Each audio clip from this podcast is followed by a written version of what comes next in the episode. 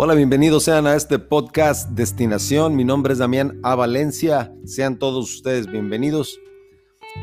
Uno de los estereotipos que nos define, por lo menos en la cultura latina y sobre todo, por lo menos hasta donde yo sé, en México, es de que no hacemos las cosas bien, de que el ahí se va, como le decíamos hace unas décadas atrás a, a la cultura que teníamos, la, la cultura del ahí se va, nos había afectado de manera muy profunda y cuando nos comparábamos con otras culturas, con otras razas, con, otras, con otros ah, países, siempre terminábamos en el, en el lugar que no queríamos, ¿no? Todo porque decíamos que teníamos esa cultura del ahí se va.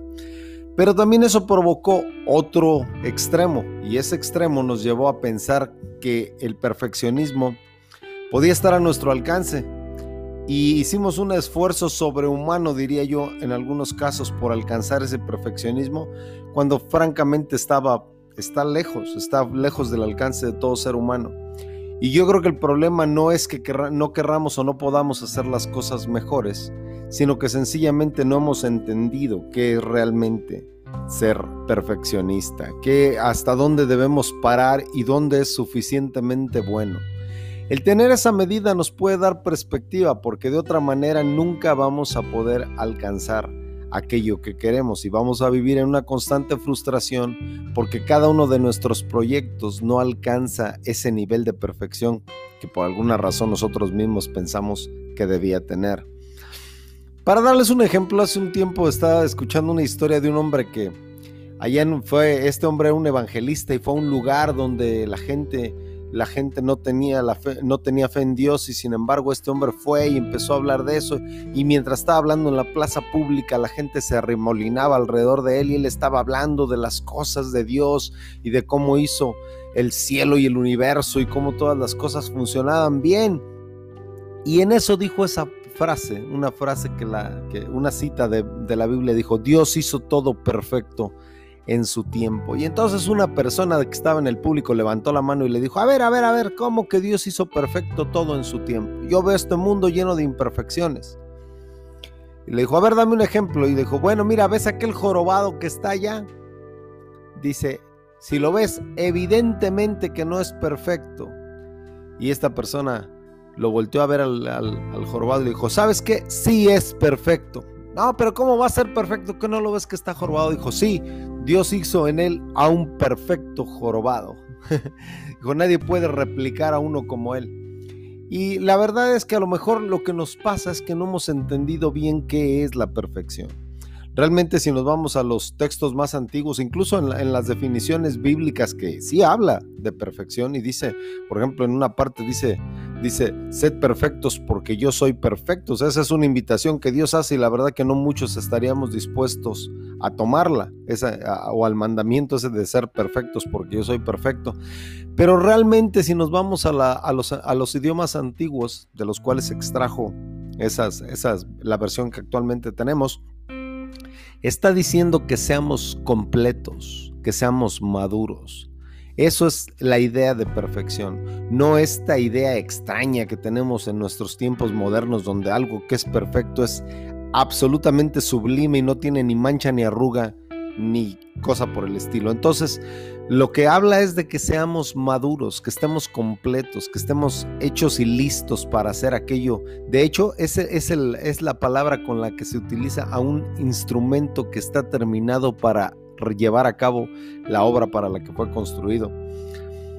Yo difícilmente creo que exista una persona que viva obsesionado con la perfección y que tenga paz interior. Yo de veras creo que no es posible que una persona viva sin paz interior y que diga que es perfecto o que hace cosas perfectas. Así que la perfección no es aquello que no tiene, no tiene mancha ni arruga, es aquello que hacemos y que lo hacemos bien y que funciona bien, que está hecho completo, que llegó a su fin y que sirve para aquello que fue diseñado para hacer. Yo, por ejemplo, les puedo dar eh, personalmente el ejemplo de, ah, de algo que hago como hobby, la, carpintería. Yo hago carpintería y la verdad que eh, tengo un montón de máquinas y tengo un montón de cosas para hacerlo, pero tengo que reconocer que aun cuando mis mejores obras quedan concluidas y la gente queda satisfecha, incluso cuando yo quedo satisfecho con ellas, les puedo decir sin temor a equivocarme que no son perfectas. No son perfectas porque le faltó aquí, le faltó allá, me hubiera gustado esto, me hubiera gustado incluso hacerlo de otro material, me hubiera gustado tener aquella otra máquina extraña que acaba de salir en un catálogo de miles de dólares de precio para poder haberlo hecho mejor y sin embargo a lo mejor si la hubiera tenido de todas maneras no hubiera salido perfecta en el término que, yo mismo me, planteo. Pero sí quedó bien, quedó bien. La gente, a mí me ha sorprendido cuando la gente ve, las cosas que hago, ya llevo varios años haciendo carpintería. Entonces cuando, le, cuando alguna persona me ha encargado que le haga algo y se lo hago, o cuando ah, para Navidad yo hago mis propios regalos, entonces cuando se los regalo a las personas, se quedan asombradas. Y, y, me lo agradecen y dicen que les gustó mucho, pero yo que soy el hacedor de esa pieza, yo sé dónde están las imperfecciones. En una ocasión le decía yo a alguien, no sé si a modo de consolación, porque esta persona también hablaba de eso mismo, de que ah, hacer las cosas perfectas y hacerlas mucho mejor. Y entonces le dije algo que me dijeron a mí las personas que me enseñaron de carpintería. Dijeron, el mejor carpintero no es aquel que no comete errores o que no hace un mal corte. Es aquel que sabe mejor disfrazarlo. Y la verdad, esa es, la pura verdad.